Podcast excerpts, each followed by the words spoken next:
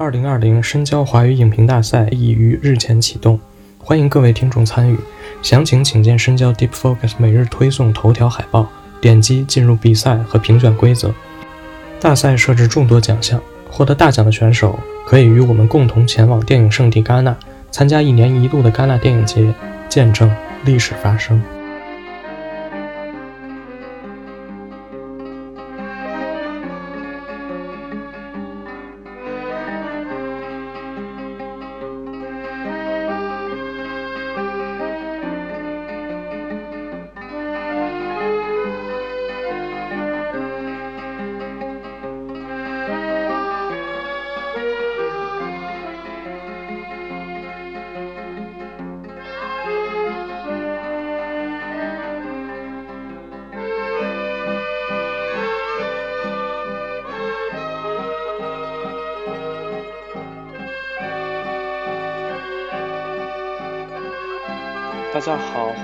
收听新一期的深交播客。今年是费里尼诞辰一百周年，呃，全国各地呢也都在做费里尼的回顾展。北京是刚刚做完了两轮比较大的回顾，基本上是把费里尼所有的片子都拿到了。啊，那这回我们也想借此机会跟大家聊一聊费里尼的影史地位，应该说也是非常重要。嗯，有一个说法是费里尼、伯格曼和塔可夫斯基是电影艺术的圣三位一体。虽然这个说法我也不知道是从哪儿来的哈。但确实可以看得出来，费里尼对电影艺术是有非常重要的影响的。那今天我们也请来两位嘉宾，刚好都是对费里尼的电影有非常强烈的兴趣。那首先我们请他们跟大家打一个招呼。大家好，我是邱炯炯，呃，我是一个画画的，然后也拍一些片子。大家好，我是雷亚涵，还是一个年轻导演，现在 在国内开始做电影。但是我之前在意大利生活过很多年，也在博洛尼亚大学和罗马电影学院啊受过一些电影教育，所以说起意大利话题，可能稍微会多一些个人感受吧。呃，其实我最开始我还是先想问一下二位，就是你们，比如说你们怎么最开始看的费林的电影？你们最喜欢的，或者说你们最感兴趣的费林的电影是哪些？我都说不上是什么时候开始看了，嗯，因为费里尼。那真的是看着他的片子走进了电影这个院门的，但是我也经常问你去意大利留学跟这个会有关系吗？啊，我去意大利留学更多因为安东尼奥 尼，当然费里尼很难有谁说我不喜欢费里尼，那几乎是不可能的吧？嗯，我觉得稍微爱电影的人都很难会说我不喜欢费里尼。哎，我插一句话话可以吗？我觉得很有意思，就是我看到的很多的这种，就是就是学者们啊，好多都是那个什么，就是。呃，好多都是费里尼，肯定是他们比较那什么的，但是没有，基本上我还没有见到过一个特别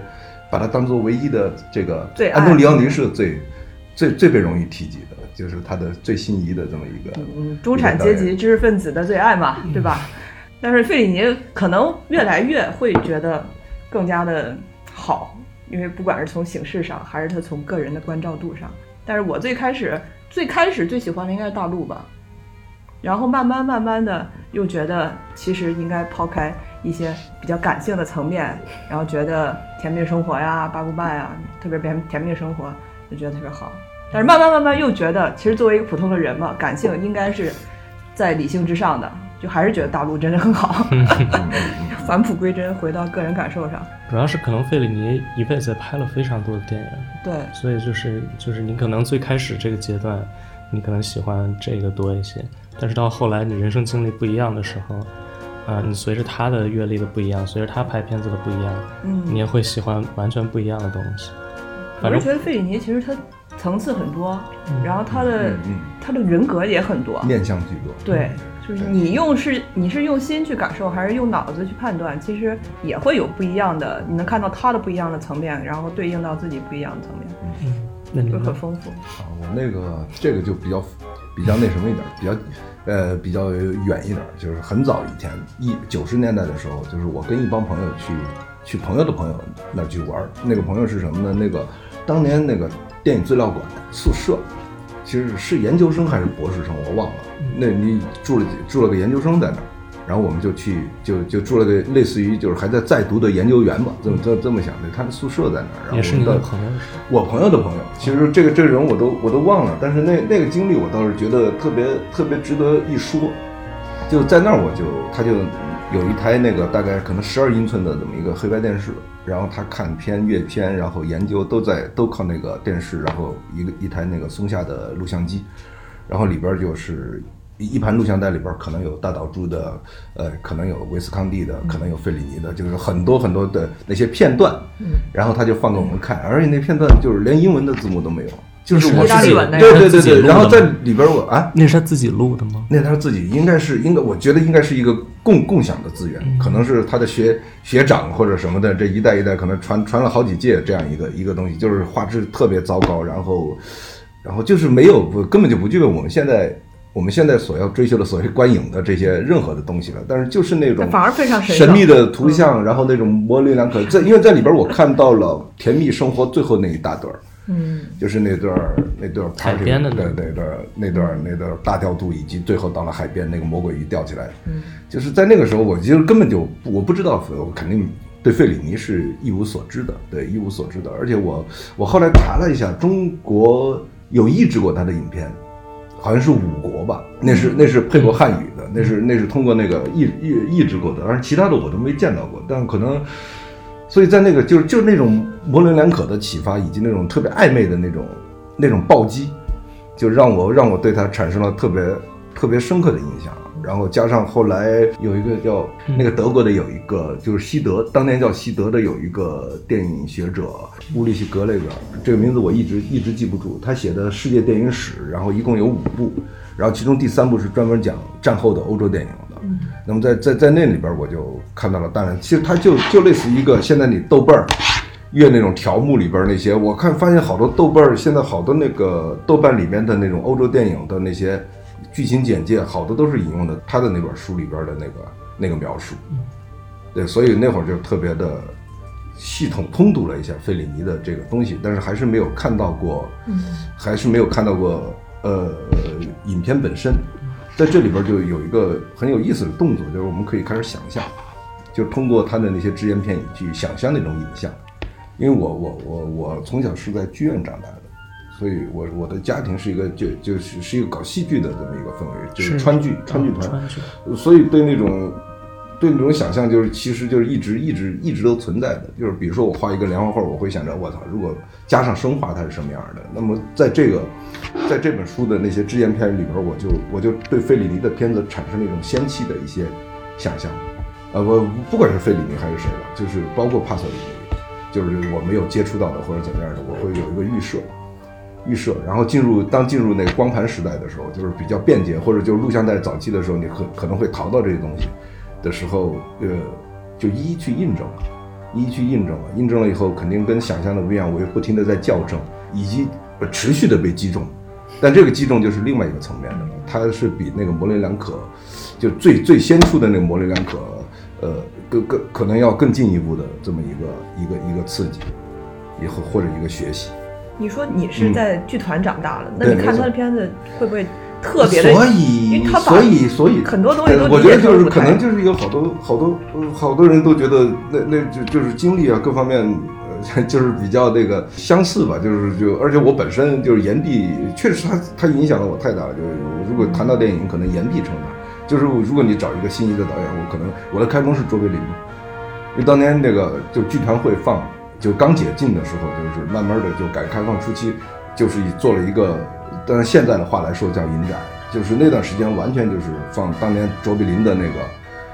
就是引进来的那些片子。然后我爷爷作为一个小丑演员，他会还会上台去做一个就相当于印钱的这么一个哦，一个一个普及的这么一个一个段落的讲话。对，所以这个这个小丑的东西，然后到费里尼那儿再进行一个更深一层次作家层面的这么一个落落地的话，我就觉得，那我肯定就被他俘获了。但模棱两可性，现在我还有，就是说到这个，我我把这个说完的，我怕到时候忘了，因为我昨天我想到了这一点，就模棱两可东西，就是我看他现在我现在我看他两部片子，我还会睡着。因为他那个漫游和游离的太远了，就是我觉得我可能还没有体会的很深刻，或者我我已经在很多模棱两可的东西落地以后，呃，产生了新生知识以后，我可能已经失去那些感知力了，或者说我是不是要重新就跟你说，你可能在某个阶段会喜欢他的哪部片子，然后最后你所谓的返璞归归真也好，或者怎么样也好，就是有两部片子，我现在就是一看就会睡着的，就是我从来没有完整的看过，一部就是《爱情神话》，我猜就是《爱情神话》。呃，还有一还有一部就是《月影》，月影我也是，对，就是我非常喜欢《爱情神话》。对，可能我的那感受力或者就这这种睡着这种东西，你不觉得《爱情神话》相比帕索里尼那些就就油腻很多？我从女性的角度来看，我觉得《爱情神话》比起帕托里尼拍神话，啊，你这个说的是可能是我永远进入不了的一个特别重要的原因。我觉得很多女性不会把费里尼放成第一位的，也有这个原因，因为他其实还是他回到自己男性那这时代真的改良了。如果是你是个意大利女人，你当年不是把费里尼放到第一位的吗？对，其实因为今年那个资料馆也在做这个费里尼的展嘛，做了一个很大的展。然后我其实，在现场的时候，我就会有这种感受，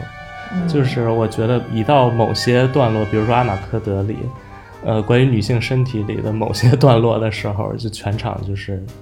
静默，我觉得阿马克德倒还好，但是爱情神话尤为。你说的静默是尴尬的意思是吗？对，会有一些尴尬，包括可能女人城也会是。没办法，是是没办法创作了，说实话。就创作这个，当然你从男性视角创作，这有这有你的道理。不不不，不是什什么视角？你看现在说，这个视角是什么视角？男权视角吗？怎么可能？不。我这意思是你回到你的男性视角，你回到你的身体欲望。我感觉它是一个仰视视角，它是一个，它是仰视，它是一个膜拜视角，在那在书写女性的身身体的根源上是一样的。呃，好吧。为什么根源上是一样的？它其实都是把女性物化成了一个欲望的标的物啊。其实是，其实是总是有这样的折射的嘛。其实费里尼自己并不避讳这个，但是他在大陆里面，他包括像他拍的老婆后面《朱丽叶与魔鬼》啊这些，他非常明白，就是包括婚姻关系，包括两性关系，它的本质和内核，爱是什么，这个他是明白的，所以他才是个 maestro 嘛，他才是一个大师。嗯，但是他一点也不排斥男性本身应该有的、应该有的欲望，这个是他很多电影的原创作力嘛。嗯。就这些，我们也觉得很可爱了。对对，我就觉得我为什么为什么比他差这么远？我就不够坦荡，你知道吗？对，不够坦荡。我应该更加的对，是的，嗯，我太怕被 被定义为不正确。只是我是觉得有些片子像《爱情神话》就走得远了。嗯，但《爱情神话》更多的还是关于同性吧，就是对于女性这方面还是比较少。对这个，我觉得可能也跟。东方人的不，我个人觉得就是那那个那个东西对我来说，我宁愿看那个原小说，嗯嗯，就是那个公元一世纪的时候，对，他是他是李路的这这这么一个相当于一个弄臣嘛，一个一个旁边的小丑，他写的这么一个东西，呃，我个人觉得那个那个片子。有机性差了一点，反正就是这样。我在那片子里边无法呼吸，我就 看我就看到一些排比，一些那种各种各样那种华丽的修辞以及复杂的修辞，但是没有一个没有一个内核能够吸引我的东西。对，我的对。那卡萨诺瓦呢？因为我觉得这两部片子还有卡萨诺瓦，我特别喜欢，这是我觉得情色片的最最最最顶峰的东西。我个人觉得啊。嗯，好嘞。他后期片子我可能我那个罗马风情画，罗马，嗯，那是那是我。后期我只喜欢的对情色的那个探索，情色情色。丁杜巴拉斯你不喜欢吗？啊，丁杜巴很好呀。哎呀，我说的不是，我跟你说是是是这样的，就是，呃，我可能可能。呃，我不知道啊，可能你你喜欢丁都巴拉斯啊，但是我丁丁都巴拉斯我通读了，我是通读了的，我是我也是看完了的，看完了看完了的。我觉得卡就是那爱情神话，就是落入了这个枯旧，而且它不如丁都巴拉斯，嗯，就这么一回事。但卡萨诺瓦，我觉得是超超越。费利尼自己很喜欢卡萨诺瓦，费利尼自己很喜欢，所以你能看到这个人个人主义的东西 往外往外顶的时候，他一定不会差的，至少。嗯，我是觉得意大利电影。不止费里尼有他，他有一个观念，就是身体就是银幕。他对他对肉体人本身，就无论是内还是外，他都有一个非常大胆和直白的表现。就身体就是银幕，你看他摄影机能够这样去观察女性的这些，就可能你看来不雅观，或者他看来觉得过于符号化的时候都没关系，因为身体就是银幕。然后，然后费里尼又特别的善于调度摄影机，嗯，然后演员进出画呀，就极为灵活。他是我见过最为灵活的意大利导演，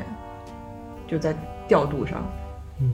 而且他调度确实也非常复杂，因为他大场面实在是太多了，对，几乎每部电影里都得有，可能得有一百号人 同时在动。都不止吧？嗯 因为现在想想，当时你那个大灯，那那光会架一个灯要费多少劲？但这个也会产让人产生疲劳吧，就是很容易就让人不太喜不太讨喜的一点，就是它过于铺张，对嗯嗯它就过于铺张了，因为它确实对吧？第五影棚它的整个的制片厂时代的这么一个，它这这种东西已经一去不返了，我觉得就是第五影棚可能当时是，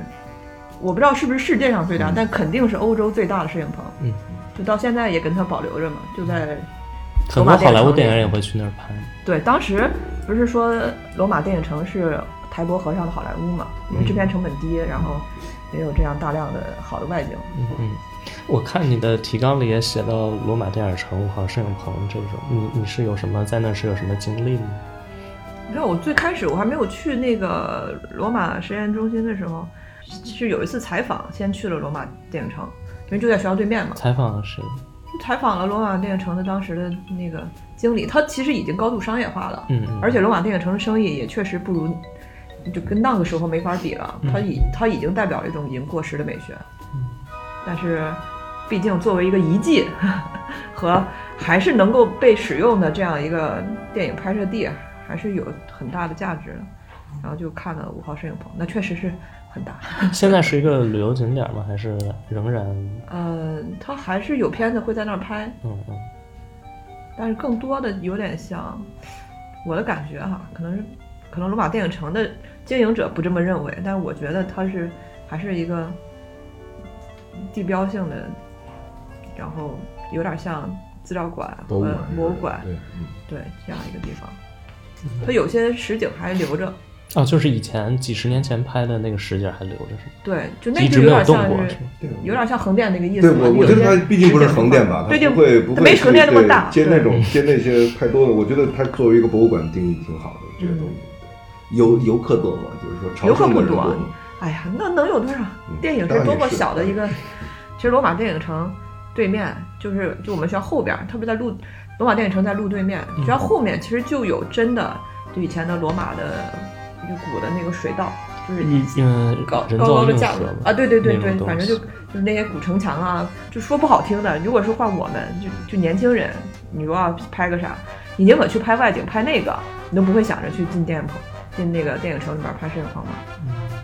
因为其实确实是费时费工费力的大片场。对啊，罗马可用的景太多了。所以你会觉得就是摄影棚这种东西是一个过时的东西吗？对你来说？不，你看你拍啥了？你要是关键是摄影棚也是要更新换代的，嗯摄影棚你要配套的技术、配套的美学，也不是当年费里尼用的时候那种用法了。那您怎么看呢？就是这种摄影棚美因为我学或者是只能代表作者本人，嗯因为作者那个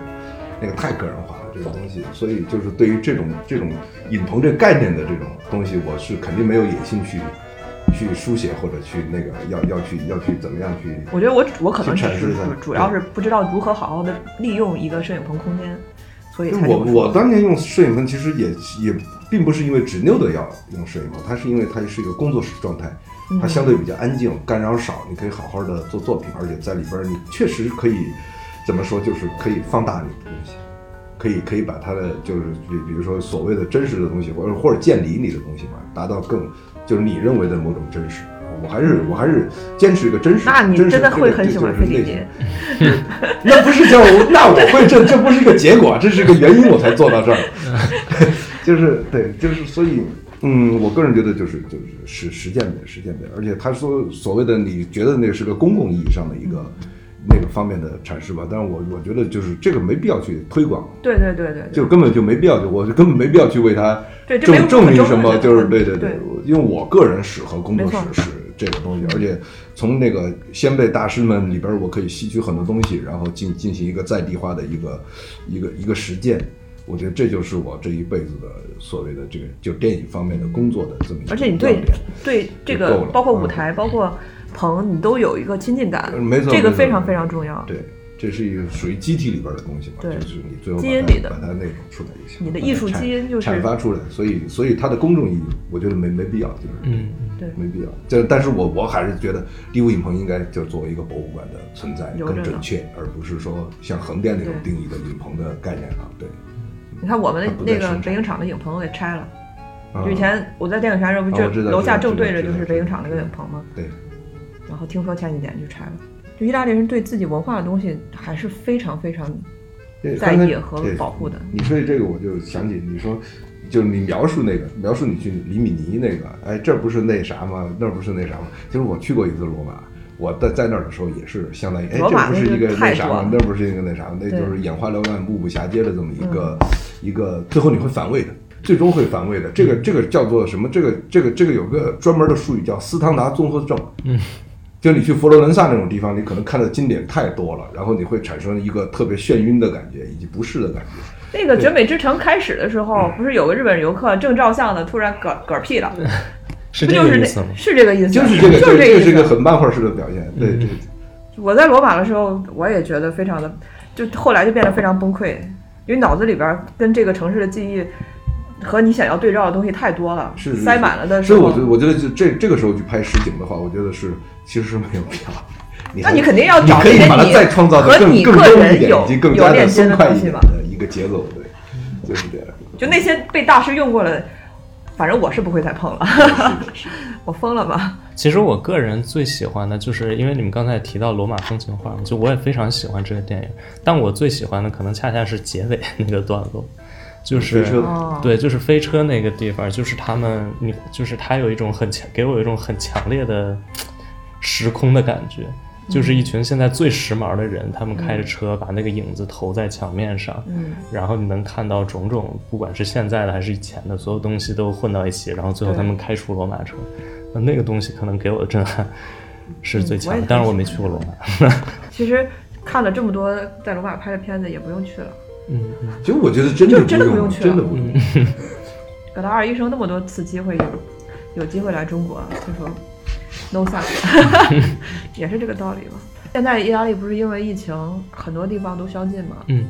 晚上十点、十一点之后就不让上街。嗯哎呀，我晚上我就在那儿想，这多好呀！这这真是做梦都，因为很多片子就就不管是费里尼还是安东尼奥尼，其实都描绘了很多空旷。嗯嗯嗯这个我觉得我做梦都会回到那个空旷的街道，然后那些垃圾，然后那个路灯、风。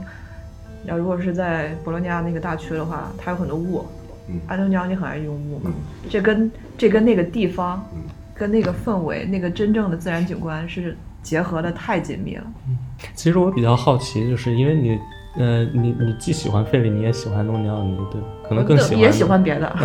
意大利电影我都很。对，我觉得很很有趣的一点是，我觉得他俩好像差别还是挺大的，就是某些方面是统一的，但比如说，就是费里尼真的特别喜欢大场面，特别喜欢那种狂欢式的感觉，但安东尼奥尼就是人很少，冷冷对非常冷清人的内心，中产阶级、嗯知识分子苦闷的内心。我我是我是觉得最开始的时候，因为他们两个不管说是老师也好，引路人也好，都是罗西里尼。嗯。安东尼奥尼给罗西里尼写过剧本，然后白酋长也是，就是费里尼安东尼也是编剧嘛。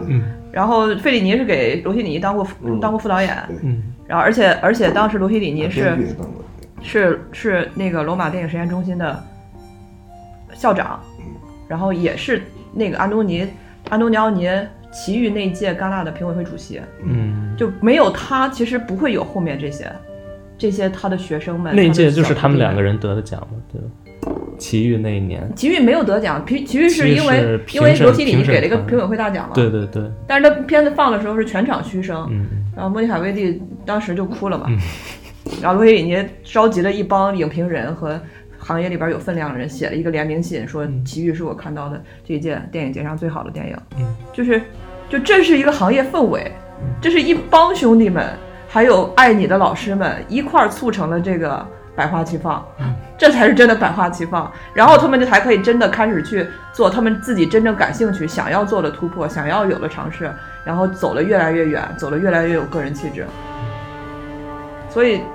而且罗西里尼是西安主义的教父级的人物，嗯他的那三部曲基本上奠定了整个意大利在国际国际电影中的地位。然后他能这样鼓励着年轻人去尝试、去创新，这真的是只有羡慕了。但我觉得现在国内年轻人开始有这样的氛围，反正都困难嘛。打仗亲兄弟，上阵父子兵，就是那一波人，就不光是费里尼、安东尼奥尼，在六十年代其实出现了一大批特别先锋和前卫，你现在看都很先锋的电影作品。我我又回到一下那个什么哈，我回到一下凯特罗，就是就是我我我觉得你说身体那个啊，我我个人感觉我我不必须要提到一个人，就是帕索里尼的《十日谈》，嗯，啊，就那个那个那个你怎么？我想请教一下。帕索里尼我到现在我都不太敢碰，因为帕索里尼东西太深了。哇，你我还这顾虑很多，也就是我们这没文化的人才能够，不是不是，就什么都不顾哎啊。呀，因为我正好我刚到意大利，我是就是生活上学那个城市博洛尼亚嘛，帕帕托里尼就博洛尼亚人，就是我走一条街，哎，这个是帕托里尼上高中的地方，过一条路，然后是这个是帕托里尼当年工作过的妓院，就是。呃，他因为他不止他的身份又很多重，他不只是拍电影，他写诗、写散文、批评时政，然后写小说，然后也参与当时很多政治活动。到现在，博洛尼亚都是意大利就非常著名的左派活动的集散集散地嘛。然后那个时候，呃，七十年代不是红色旅还绑架了当时的意大利总理，还给撕票了，是然后一下就是政治局势对，那有一个我想印证一下啊，就是想印证一个，我当时也是道听途说的，就是费里尼是不是当年所有的导演，就是所有欧洲导演，其实基本上都是都是偏左的。他啊，有有这么一句话，有有我们老师这个在罗马的时候，老师说说右派拍的不算电影。我觉得这是一个基本的政治正确吧。嗯嗯嗯嗯嗯，就你你你可想而知，意大利整个电影传统其实是法西斯时期，墨索里尼的儿子墨索里尼大力的推崇电影，把电影称为什么？电影是最有力的武器嘛。他是就是就是把电影当成宣传工具，嗯那肯定你会激起，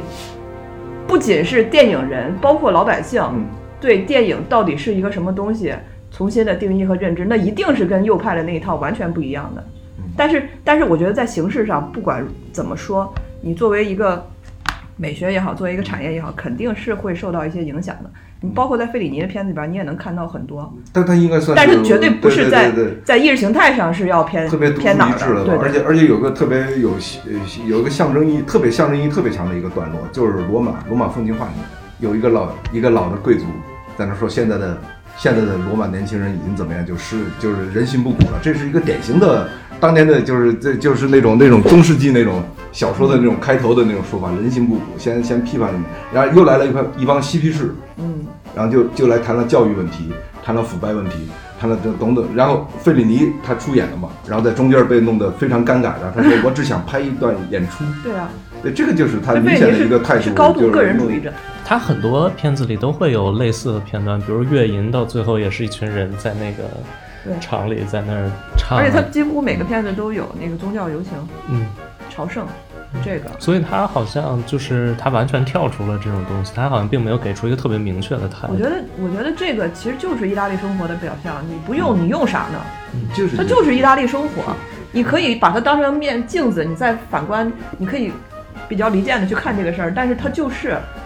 其实其实那个天主教啊、基督教这个传统是很幼的，嗯就他们宣传的这一套，其实跟法西斯时期的那些在精神内核上很像，所以他后面不再去，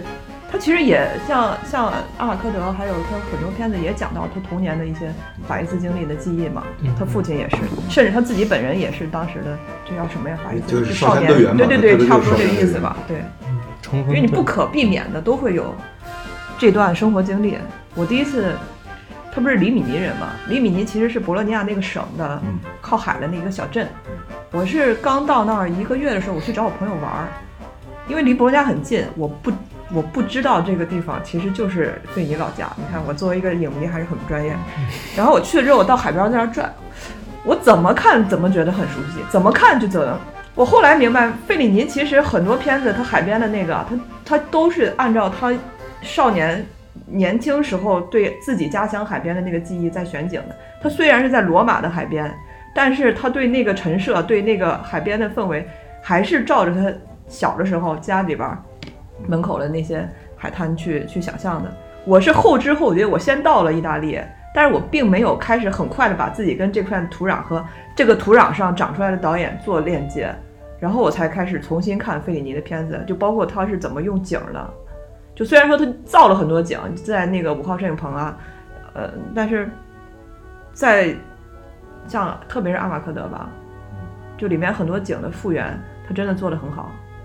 就是我没法描述那个极为荒凉的海滩，我是冬天去的，就有一些破败的旗杆啊，然后一些拆的就剩下架子的那些夏天留下来的，呃，就是更衣的那些小棚子呀，基本上看不见什么人，就总觉得好像那个时候也大概是这个样子。那次旅行算是给我了一颗暴击，我总觉得我离他们很近，才明白，哦，其实刚刚。但是很有意思的是，费里尼好像就是他也不会再回去考察以及那个什么了，就是是我就所谓的他一个在地的一个，他其实把那个东西转移到一个影棚里边去以后，对，他去他那个东西已经放大了，就大于他本身那个对象本身了。这就跟葛达尔讲了一辈子中国，从来没来过中国一样。呃，我感觉他很多都是出自自己的，那相当于是对自己回忆的再创造的那样一种感觉。就他，包括我之前看了一个，就是关于他的一个纪录片儿，也是就是就是那个纪录片儿就是拍他在《爱情神话》时候片场，然后有人就问他说：“那个您为什么要拍这样一个片子？”他说：“我就是想对罗马进行一个古罗马进行一个再想象，但是没有几乎没有查任何资料，所以所有那些东西都几乎是他自己编出来的，那些景儿也是他自己编出来的。对他直接就说我是说谎者，就他就这个这个意思。嗯，他恰恰说谎的时候，他说了很多真话。呃，对对，他是对对，他是另外一个层面的。嗯我最喜欢看的，因为我为啥不喜欢他后期的？我我对摄影棚美学有有些天然的抵触。是吗为啥呢？对，为啥？希望希望希望椒麻能够改变你。好嘞，期待。我就特别喜欢看他真的实景拍的那些片子，就那个魅力，就他最著名的那些段落，其实你想一下，大多都是啊，所以你比较喜欢就是它比较前期的，或者是像也不是，它可能也也包含了罗马里边，那个空镜吧，包括罗就是那罗马风景画段车上的那段。对对对对对，你怎么知道那个车上拍我第一想的就是你肯定说的，是这个，对 你不可能再简单的把它所所谓新现实时期的那而且个东西来做而且而且。他是为了他为了要他要的那个东西，穿帮什么的，我直接把它按照纪录片拍没关系。我要展现的恰恰是我在拍摄的这个大部队啊，这些繁杂的、这些看上去非常人工的东西，反而成了我要表现的东表现的主题的一部分。就这个城市就是要用这样的规模去这样的展现，去这样捕捉。嗯。因为它好多东西就确实太太鲜艳性了，比如说我们现在老说什么原电影啊，那啊小小丑里边这些都我是我是他妈我是这么真的是玩过了。他太喜欢这个东西，访谈录也是，而且他已经不仅仅是一个原电影的问题，他还有很多自己的各种各样的创造。所以我有时候觉得特别绝望。七十年前，他是当时拍完大陆被被好多意大利左翼影评人骂嘛，嗯。虽然巴赞都挺他，但是被骂就说他背叛了新安人主义。但是呢，那一仗其实费里尼打赢了，费里尼打赢了之后，才有他后面很多开始进行真正自我的创作，进行开始不只关注社会，然后开始关注人的精神层面，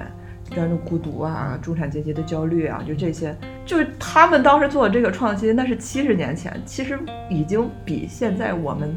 国内很多人在玩的都已经，你明白我的意思吧？是这意思。就很绝望啊，所 以我我反正作为一个作者的不停的轮回。我就好好学习它就行，而且用我的口音去学习，就是就这样一个，我觉得可以可以可以持续一辈子的工作，这个东西就不停的从他片子里边儿找到对。反正费里尼牛逼是在于他每次都在不停的创新和刷新自己。嗯，他这条路我也走一走，我还想玩别的，我再玩一玩这种。我做了几个梦，哎，我就讲讲这个梦。这个真的是个人主义的集大成者吧？我觉得他是。嗯哎，刚才您不是说对这个提纲有些有意义的部分吗？我想听一听是哪些有意义的部分。哦，就是是这个，我觉得我就反正我，比如说新现实主义和现代主义两个阶段的创作，嗯然后我觉得那个现代主义那个定义不是很准确，嗯因为现代主义其实是文学和美艺术上的一个概念，嗯对，它是一个流派嘛，就是称得上现代主义的电影，比如说一条安德鲁狗，一条那个就是黄金时代这这样的片子，那就更早了。对，那那叫现代主义的。然后我个人觉得新现实主义其实就是能够和那个现代主义，呃，就是文学和绘画层面的现代主义对接的这么一个电影上的现代主义，新现实主义。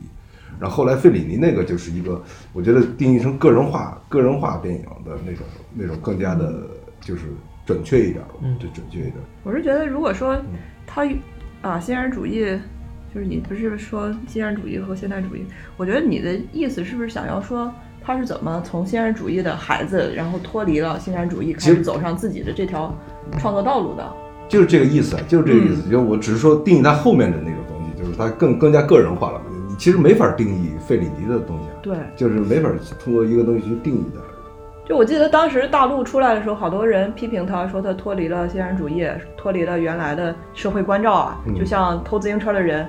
但其实我觉得费里尼其实没有背叛，就是他关心的是他不再关心是这个社会这个环境怎么造成了偷自行车的人，他关心是偷自行车的人他怎么了，他想什么了。他为什么会变成这样？他内心苦闷什么？他为什么有话说不出来？就是大陆大家都其实很多注意力是放在那个马辛娜演的这个这说这座蜜呢，嗯。但其实还有一个非常重要的角色，就那个赞巴诺，嗯。就他被好像是被大家比较往反派的方向对反感，但其实他身上也具有很强的费里尼对他的悲悯性，都是被他的那个碾压的这么一个。对，就费里尼其实一直把视角是是是盯在这些社会底层，像小丑一样的人嗯和像马戏团舞台上的这样的人，费里尼就一 其实一直一直是把目光是锁定在这些人身上，为他们创造了一套一套美学，甚至把自己很多对神话的想象和他们结合起来去讲。嗯我觉得这这绝对不是背叛，而是他走出来了自己一条路。嗯对，而且而且我个人觉得，他就算在所谓的新现实主义时期的时候，那个那种倾向已经非常明显，嗯嗯，那种倾向已经特别明显了。包括那个《小巷之爱》，对，就那么多的那么多的合拍的那那些片段里边，我操，现实主义的大大部分都是这样。嗯，对，但是他那个东西就能破用，我一看就知道那个气息就是费里尼的。然后我觉得那个已经，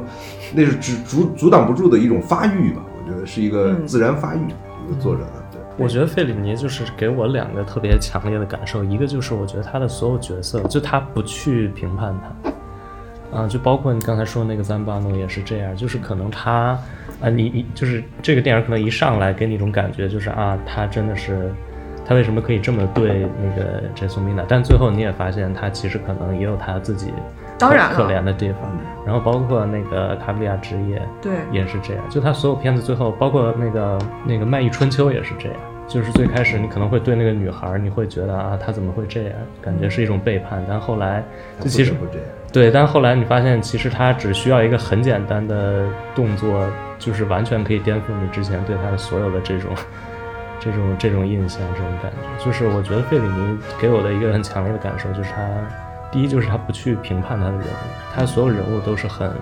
很很立体、很丰富的。啊，第二个感觉就是，我觉得就是二位说的，就他从来没有说脱离社会。就虽然我觉得他是很个人化的，是很个人性的，但他一直在讲这个社会上的事情，嗯就是其实是很深层次的批判。我觉得，呃，包括就是就他不去定义，他也不去下结论，对这可能是中国电影的一个误区，嗯是是是我们的文化环境还是怎么的也不是当初当初欧洲不也是对是也是这样的反应吗？我觉得就是一个一个很正常的。就我们很习惯用电影去，我最终要导出一个什么结论，我这个要解决什么问题？嗯你解决什么问题啊？你一个电影你解决 什么问题？主题啊，真又回到那个提纲里了。嗯主题，我就想请教一下，主题是什么意思？嗯就尤其在他的片子里边，主题是什么意思？嗯嗯对，因为那个任何，因为我我是费里尼的那种书，我看了很多，我喜欢听他谈话。嗯，就他的谈话其实是一种一种一种表面上的漫无边际，但其实它是围绕着一个嗯某种核心，但这个核心是其实就是某种就是他他用了一个很很粗暴的词儿啊，就是幻想。这他他用的是幻想，但我个人觉得，反正就是我在这个语境下说幻想的话，他会显得很扁平、很那什么的，对，很很很很很不着调，感觉很不着调。但是我觉得还是具体语境下说他有点难。费里尼其实不好说，嗯，特别不好说。我我看他电影，就是我会觉得他非常讽刺，就是讽刺性很强。因为它触它直接触底了人人性，那这个能够激起的你的感性的认知，但我觉得恰恰这个是最通用的语言，对。而不是说我要我要用这个导出一个什么。还有一个可能就可以称为那个职业上的天性吧，嗯。就是他最早是他确实是耽迷于他的幻想和那什么，还观察事物啊，观察人，然后最后他的第一个职业是漫画家，所以那种讽刺其实是完全是漫画式的，就是有时候我觉得那个过于的直白和粗暴，比如说访谈录本来很好，就是最后完了以后，他们杀青的时候在那棚里头突然。突然凌晨的时候，一帮印第安人拿着电 拿着电视天线，我觉得 老头太小气了，你知道吗？老头就肯定就是，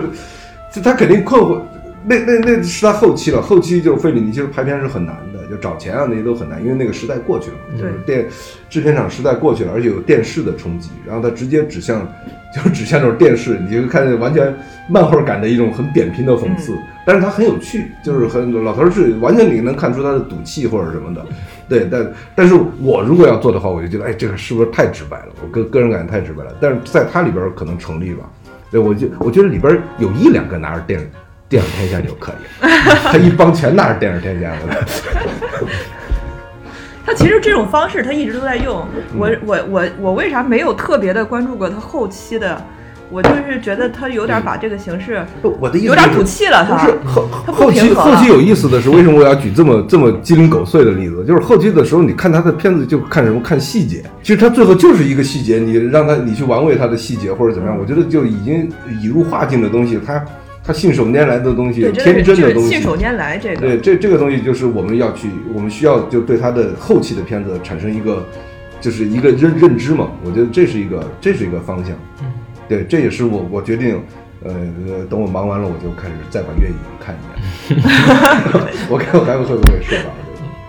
我其实很感兴趣他的编剧的方式，我不知道你们会不会有一些了解。因为到后期，他基本上就是一个场景一个场景，非常片段式的，也没有说更连续的那种线性的叙事。我知道费里尼有合作一生的编剧，就是一直合作很多部，就那个《兔六平代里》是不是叫这个名字？就早期他们就在一块儿，因为那个时候，啊后期我就就你说晚期像月银什么，我没有没有没有没有特意关注。银是这样，月银是那个那个贝里尼，他有个贝贝里尼，他有一个访谈，就是说的是他们是没有剧本的。嗯，甚至甚至没有台词，就是把场景搭建以后，在里面自由表演，自由表演，自己啊嗨，自己嗨，自己那什么，对，是产生在现场排，然后对对，但是跟他以前的那个肯定不一样，嗯这个我还不太了解，对我就想请教一下。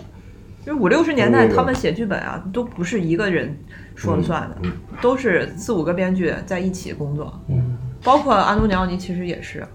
他们像拍《小巷之爱》，本来导演就七个是吧？我七个还是几个我都忘了。嗯不不不止，好像好好好多那个，嗯所以他们那个就就这种工作方式，你很容易聚集一帮嗯志同道合的朋友。你哪怕我们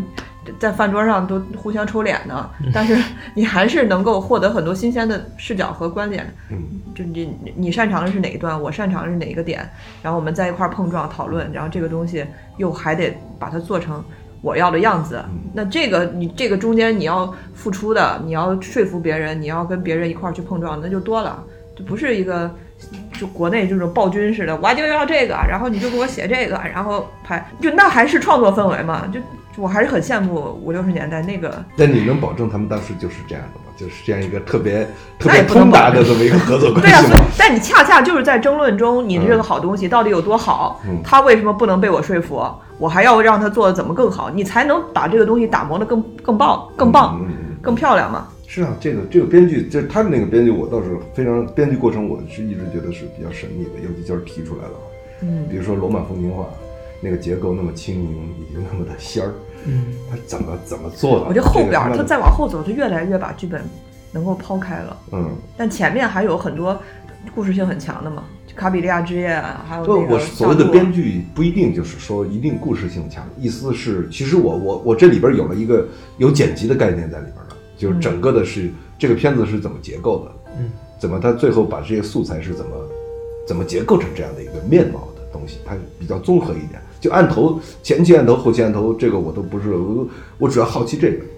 主要好奇这个，而且而且不停的在揣摩。如果说是就以前那种拍片方式那么对，的仅仅是，电影厂时代的一个一个拍片的一个流程，以及他们本身那个环境，对吧？就是测达成的这样一种，比如说我们看港片，可能他就聊七天，然后一个特别有意思的可能就出来了，就是不是有这样一个状态，或者是怎么样的？这个是我们作为内地的这个电影工作者特别想 对特别想去探究的一个一个东西，就是方式的问题。他肯定不会是像我们一样，就一个人憋在案头上写东西吧？嗯因为我看到他的生活还是很轻松，而且他还看《茶茶花女》呢，我看得泪流满面。对，歌剧《茶花女》，对对对。意大利一般一个电影都会先写一个 soggetto，soggetto 是这个梗概或者主题定调的这个人，soggetto 一般是导演，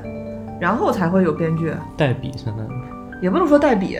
肯定不是代笔。嗯，我觉得还是有一个相对比较比较规范化的流程，但是在费里尼身上，这个流程怎么变成了更有费里尼风格的操作方式？还有多少人可以跟上？就会不一样就是就是这个是很那啥的。对，就这个就是神奇的，它就那么大一个部队，然后嗯你又要拍外景，那我不能说今天我突然拍脑门子，我就是要拍罗马环城高速，那我们就直接开到环城高速上来了。嗯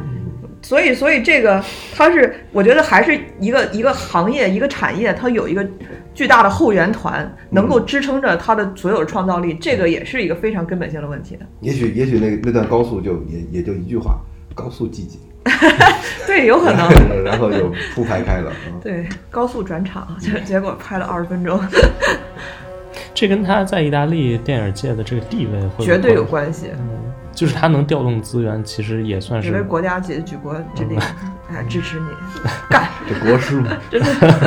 你看，哎呦因为今年费里尼一百周年，然后意大利的电视台，就特别是那些电影频道，也不是我们这种电影频道啊，就是都会去放广告，也要推重新看他的片子啊什么的。就人家大字儿就写的很清楚，说是我们第一个国际化的大导演。大师嘛，maestro，就其他的那些都不算。反正在意大利人眼里边是，他是 number one，嗯。就绝对 number one。那个奥斯卡最佳外语片，包括终身成就奖，给他全颁完呀、这这全全拿一遍啊，这确实是最受到国际认可的导演。最喜欢把费里尼就说成自己最喜欢导演的，恰恰是那些好莱坞明星，就说嗯，嗯，就那些乔治克鲁尼啊，那是演员嘛，那是演员，当然很伍迪·艾伦，。伍迪·艾伦照着他重新搬了一遍，抄了一啊，遍，对对，拍的个八八那个什么就是对八星部半那个有对对对业余物业余物的时候，对是，因为它电影既有视觉冲击力，嗯，它故事性还强，它还有内涵，它还它还关注了一些精神层面更加值得讨论的东西。就它面向太多，层次太多，然后他一不小心做到了社会关注。对，因为它对我来说就是一个词典，你没办法。它是有工具箱，你能扒拉扒拉看到好多导演所需要掌握的各种技能，包括跟演员，包括跟场景之间这些。我前段时间看他纪录片的时候，我就觉得他在现场也是一个挺有意思的人，暴君是不是？非常暴君，就是他控制力实在太强了。而且我觉得有一个东西帮了他，就是他们就是所有片子都是后期配音的，对所以他在现场可以 完全对，让演员说一二三四，一二三四，就那个。对对对，他甚至就是每一个动作都给你规定好，他告诉你现在抬头，现在睁眼，现在笑，现在往而且右看。而且他是在现场指导，对对就是直接开机了以后才开始那什么。对对对对在后边喊是吧？哎我的片子也是，也是后期配音，也是全全后期做，完全哦全后期做。第一那你是骂演员吗？啊，我不不不是不不是两码事儿，我们不我们不谈这这层面的东西，我们 好嘞。对就是就是第一声音那个阶段，就是费里尼的声音，其实它是一个，它跟那个图像一样，它是一个双线式的。嗯我个人觉得他的声音完全是另外的一套文本了，就这个是启很启发我的东西，就是哎，有没有能记录下来他在现场的声音的？有他的纪录片，有有一些片段，有一些片段。但是那个片段其实蛮写实的，就是那个什么，呃，阿马赫德，就是我是只看过这个片段，我不知道你看的是不是这个片段，就是那个他爸爸被那个纳粹灌那个蓖麻油，就在那段的时候，他指挥那个纳粹军官，有一段那个八毫米拍的，哦，十六毫米拍的这个这个影像，嗯，就是他当时当当时就觉得 uno due thirty，就就就用这个一二三四五六七八这样这样去那什么，然后其他的我倒是没有看到过类似的资料，但是知道他在片场是就八部半里边有一一个很明显嘛，就是那个嗯 Quido 在。在那个那个那个演员试镜的时候，进门打电话，然后那动作现场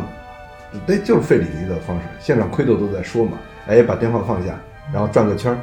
啊，食指动一动，对对怎么样？对对对，这个就是他典型的一个一个，而且他在现场会放音乐，就是让那个他走位啊或者怎么样有一种音乐性啊那种那种感觉。但是这个别说他指挥演员了，他调度这些女人们，有一些场景，那 这还是用其实是一个舞台剧嘛，就可能马戏棚的一一种东西跟他的那个对很有。看在他是大师的份儿上，我只能原谅他。我看的是《爱情神话》的那一段，就是他在指挥他们在里头跳舞的那一段。他他在现场，料片里边都出现过，包括《八部半》里边对对对那个那个龟豆躺在是这个游泳池还是什么一个池子中间，然后一群女的在那儿转着圈桶。桶桶吧就是他？妈小时候给他洗澡那个桶。啊，他我看他，反正他在现场就是脾气也很差，就是骂人，骂完了之后又夸你，很奇怪的一个人。我个人倒是觉得他声音设计的蛮好，而且就是因为他当时可能有技术啊各方面的那种就是声音意识的一些一些一些观念上的问题，所以他声音特别简洁。嗯，嗯，就是你听着就跟跟现在的工业化的电影或者什么完全不一样，就是大家要求的是一个完整的或者怎么样一个声场啊，或者那种，他我觉得他做到了一个特别反技术的一个东西。但我觉得这个我不知道，啊但是不是可能也跟意大利电影的某种传统有关系？就比如他们意大利好多配音，对一对上来那个时候技术技术限制，你没没有，你就是同期其实在好莱坞之前很早就有对对对了。对对对但是这个技术的普及是不是要往后延个十年？那不知道，我觉得意大利人可能喜欢，对他们是不是这样到现在都特别喜欢看那种就是就不看字幕意大利的配音确实在技术领域很强，包括现在也是。就我看他们好像不太喜欢看那种就是有字幕的电影，他们就是喜欢听。也有可能比较直接嘛，这些意大利人。我是我我为啥觉得声音就他的片子声音很重要？就哪怕是从特别早期《白酋长》那应该算他独立执导的第二个片子吧？呃第一个是《卖艺第之声》，第二个第二个第二个吧。他那个里面就是那个唯唯唯唯诺诺的那个小丈夫去公安局报案，他不是也害怕被人说，然后他刚要张嘴，后边那个人就你叫什么？我叫什么什么，然后那个打字员那个啪啪啪啪啪就往后一缩一看，就他用了很多声音，就包括电话的铃声啊，这个声音是种非超现实设计，嗯那个就其实是对超现实设计，它是有戏剧性在里面的就这个挺好的，这个也是我后来我为什么拍片子这么逃生费力的，非得声音单支一块儿出来录啊那些，就是你在那个完全你在等于说是另外一套叙事嘛，就是整个如果两个文本一块儿叠加起来，它会产生一种渐离，就互相牵扯的一种效果。对，对，这这也是，但是画面但是这个。你说的那个也有道理，就是意大利语，呃就对于语言的本身的那种那种审美的东西，可能导致了他们就是确实需要那个很诗性的、很完整的去表达那个台词的内容。有时候录音的时候，同期的时候，就算你演技到了，你的那个情绪到了，但是你的台词还是有缺陷的。嗯，就是你在你的台词的这种诵读方面，就现在，我觉得可能现在对于电影声音的美学，可能跟这个已经有不一样了。就嗯哪怕你真实表达的时候，就有些结巴，有一磕巴，它其实也传递了一些人物本身的信号嘛。但配出来也可以配磕磕巴巴啊，只要那什么，对 你还你还可以磕巴的好点儿，真的，这个是我可以这样说，我真的是我我录这个片子的时候，我就觉得那个绝对绝对提升那个演出的那个维度，绝对丰富了那个人物的东西。对对，但是这个不是不是要推广这个事情啊，我明白只是说对但是您会担心，比如说他那个口型对不上吗？因为其实很啊，这个是基本的，必须要对上，所以要录很多遍啊，就是必须得对。那你还不如录现场呢。不是，现场就是第一，不是真的是那个演技啊。说实话，比如说，比如还还有一些就是，比如说你在个全景里面，好的东西你是可以，我还可以改台词。我觉得费里尼肯定有很多是是时候，可能是在录音棚里边，他可能会把台词好多把台词都是改动了的。就之前他说的那个，甚至于他没没有写好一个完整的脚本，他就直接演了，只要情绪饱满了。我我听说哈，那个费里尼在片场就是早期的片子，话说的最多的是费里尼，倒不是演员，因为他一直在大声的诵读台词，嗯。就是为了让后期配的时候能还是口型尽量的对得上嘛。嗯。因为你全景你好贴，你近景你眼脸就在这儿，你总不能让他说的是另外一套。嗯。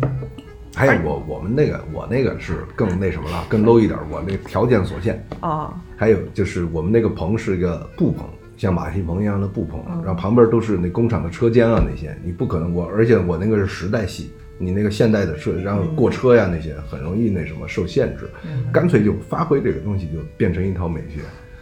现在的电影声对音，一个专业的录音团队，一个一场，就比如说我们三个人的戏，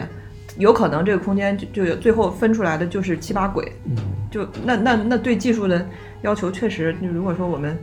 想要先保戏或者保对啊，那那你那你的就就投入就很很很很多了。对就投入就太多了，而且而且我个人真的觉得，真的觉得他有他的优点，他有他的优点，尤其是你导演最后对那个人物的思考的时候，你看了素材以后，他再进音棚去录的时候，你你还可以有有很多余地可以再创作，是这个。嗯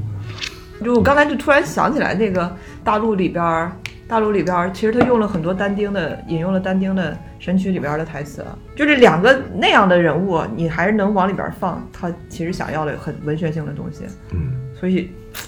就厉害，他的他的面向之广，嗯，他其实各个层面都照顾到了一些他想要传达的深刻的东西，他通过台词，而且他不是用非常生涩的但丁的东西，嗯就是但丁是意大利小学生都会读的东西，他就是啊用那些从小学就开始读的，那我们小时候不是也读古文吗？那个那个佛罗伦萨语是意大利的国语，就是因为那个神曲，哦。对，所以它应该是一个抽边界的 刚才说起但丁，我就想到一个特别有意思的地方，就是他那个《勾魂摄魄》里他的那一小段儿，也是中间有一个地方提到但丁，就是其中有一个好像主持人还是谁说那个，就是因为那个男主他不是演那个莎士比亚的嘛，嗯。然后他就说莎士比亚是仅次于但丁的第二大世界第二大文化，就是就是很比但丁早啊，嗯他的想象力，他对神话的那个，他已经他已经融入在那个费里尼的神话体系中了。我看他第一部片子《杂技之光》，然后《白酋长》，然后呃第三部应该是《浪大儿》了吧？浪荡儿是浪荡儿然后骗子小牛的，对，呃，我不知道，就就 Prodigal 那个浪就是浪荡儿啊，嗯小牛吗？那意大利叫小牛吗？那个名名字，他是从第几部片子开始用那个尼罗罗塔？应该是从浪荡儿。对，我特别想呃，请谈一下，你对他有了解吗？就是尼罗罗塔的这个尼罗罗塔，对对对，我经常听，啊，我也经常听。他住？而且这群人应该都住罗马吧，嗯比较方便在一块儿活动。我觉得嗯《甜蜜生活》里边儿，他展现的那种生活，我觉得大面上就是费里尼那个时候的生活了。你说的是那个上层的还是就是记者的那种是吧？记者的那种生活。就很像他导演的这个身份呀。我、嗯我估计费里尼只能比他更奢华吧。嗯，就是那些贵族，不是王子呀什么的，最后去的那个公寓。嗯，就罗马到现在也是很很多绝美之城嘛贵族那种感觉。留存在那个地方。绝美之城，你跟那个比一比，那绝美之城 我看不下去，我真是你就当它屏保看吧，啊，好吧，你就当它是电脑两屏保两个。小时的屏保，那个台词才是真的是酸的掉渣儿呢。绝美之城，是，但它其实就是我觉得就是模仿费里尼。对，但是它恰恰是美国人喜欢的意大利电影。因为它就是拍给美国人来讲述你们眼中可能会想要看到的意大利的样子和你们对意大利的电影、意大利的记忆，我就把它重新包装完给你看，你当然会喜欢对。可能那那就是我恰恰最不喜欢费里尼片子里边那种元素，那种像面相。因为它跟意大利本身这个土壤的人，这个土壤上的人关心什么，他们有什么困难，他们的苦衷，他们他对他没有悲悯的，也没有没没有关心。那不光是悲悯，你你你千万不要给我站队啊！我没有说要悲悯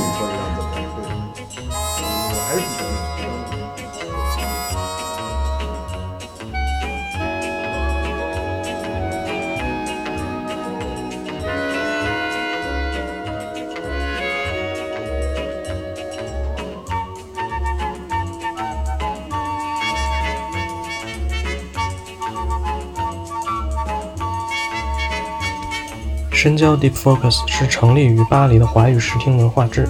由遍布在世界电影节的撰稿人和译者组成。我们提供第一手的电影资讯、批评和访谈，并且深入观察世界电影工业。同时，我们也在中国以及世界各地组织线上和线下文化活动，致力于构建迷影生态，捍卫批评精神，和读者在全世界一起看电影。也欢迎大家在微信、微博和豆瓣关注深交 Deep Focus。